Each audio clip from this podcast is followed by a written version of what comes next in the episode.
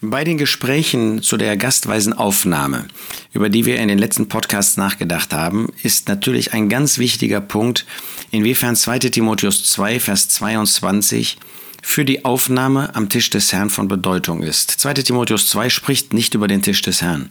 2 Timotheus 2 wendet sich an einen Diener, an Timotheus, und ist zunächst einmal im Blick auf einen Diener zu verstehen. Aber wir haben gesehen, als wir uns mit 2 Timotheus 2 beschäftigt haben, dass der Apostel dort einen ganz grundsätzlichen Gedanken über die Versammlung Gottes auf der Erde, was ihre Verantwortung betrifft, vorstellt.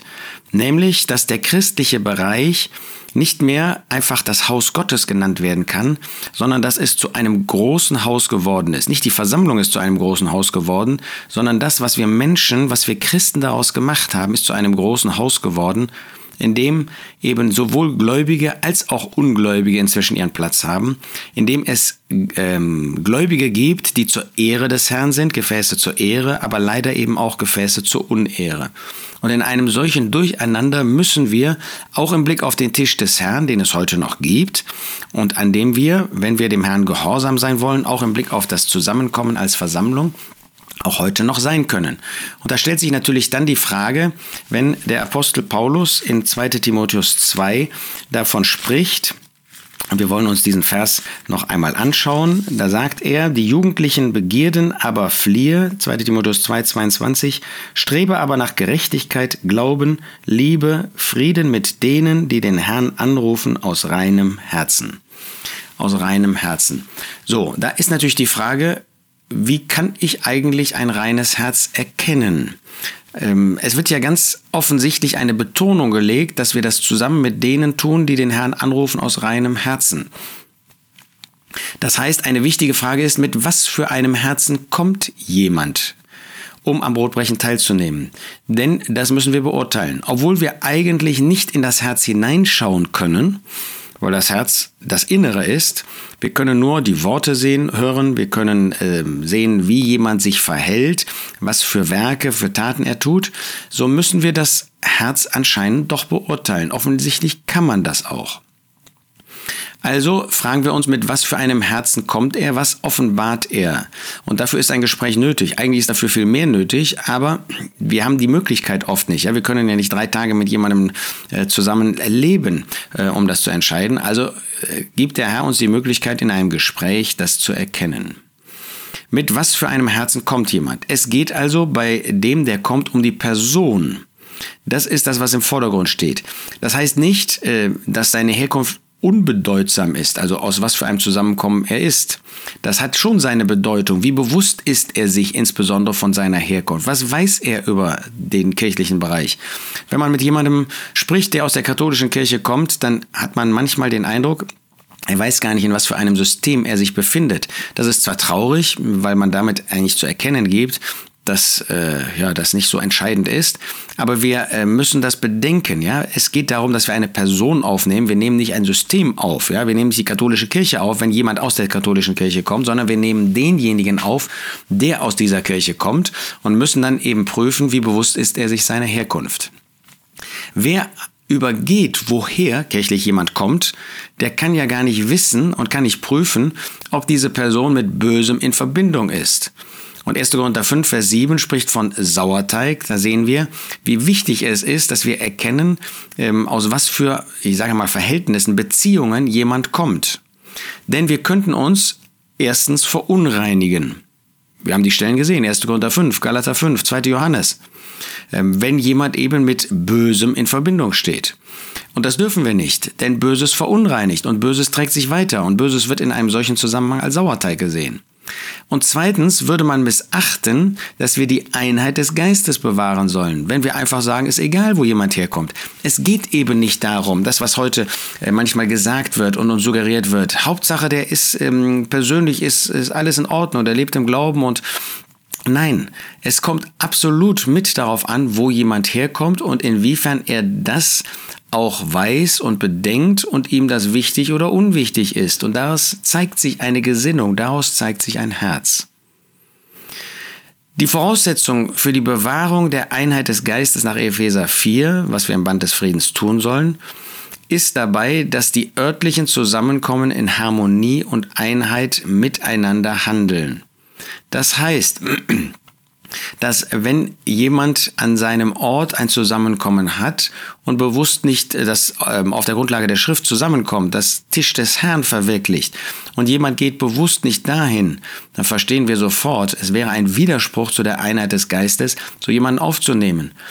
Oder wenn jemand Gemeinschaft aktiv und bewusst pflegt, obwohl er weiß, dass das eigentlich gar nicht so richtig stimmt an dem Ort, wo er ist. Und dann würden wir so jemanden aufnehmen, dann wäre das keine Bewahrung der Einheit des Geistes. Also, das reine Herz zeigt sich auch in dieser Hinsicht. Dabei ist Erkenntnis an sich kein Aufnahmekriterium. Ja, wir dürfen nicht sagen, äh, jemand muss diesen oder jenen Level erreicht haben, dann können wir ihn aufnehmen oder nicht. Aber natürlich ist das persönliche Wissen schon von Bedeutung. Und das macht deutlich, wie weit sich jemand der Lehre der Schrift über die eine Gemeinde, die eine Versammlung bewusst ist und damit wie verantwortlich er ist. Wenn er manches weiß und nicht danach handelt, ist das ein reines Herz, mit dem er kommt? Natürlich ist es klar, dass jemand, der eine Führungsposition in einer örtlichen Gemeinde, in einer bestimmten Gemeinde einnimmt, dass Verantwortliche eine höhere Verantwortung haben als Mitgänger als solche, die, ich sage das schon mal, in der 25. Reihe sitzen. Es ist ja nicht von ungefähr, dass der Herr Jesus sich in den Briefen in Offenbarung 2 und 3, in diesen sieben an die Versammlungen von Ephesus bis Laodicea, an den Engel der Versammlung richtet, an solche, die Verantwortung tragen. Das heißt, der Herr macht diesen Unterschied und wir sollten auch diesen Unterschied nicht einfach übergehen. Und damit kommt natürlich der Punkt hinzu, wie kann jemand, der sich von einem Ort trennt, ich habe das eben in anderer ähm, Hinsicht gesagt, der sich von einem Zusammenkommen trennt, das wir an unserem Ort kennen als ein Zusammenkommen auf der Grundlage der Schrift, an dem der Tisch des Herrn verwirklicht werden soll. Wie kann jemand, der sich von einem solchen Zusammenkommen trennt, weil er damit nicht einverstanden ist, weil er mit bestimmten Punkten nicht einverstanden ist, wirklich mit einem reinen Herzen dann zu uns kommen oder damit zurückkommen? Ja, das, äh, das müssen wir doch bedenken. Wenn er sagt, an dem Ort B, mit dem wir praktische Gemeinschaft pflegen, weil wir davon überzeugt sind, dass dort Tisch des Herrn verwirklicht wird, das nennt jemand, das ist nicht richtig und geht davon weg. Und dann kommt er zu dem Ort, wo wir uns versammeln und sagt, ja, aber da möchte ich gerne Gemeinschaft haben, die sind ja ganz anders. Das können wir unmöglich als ein reines Herz ansehen, denn wir versammeln uns exakt auf denselben Grundlagen, auf demselben Grundsatz. Sonst hätten wir ja keine Gemeinschaft mit diesem Zusammenkommen B.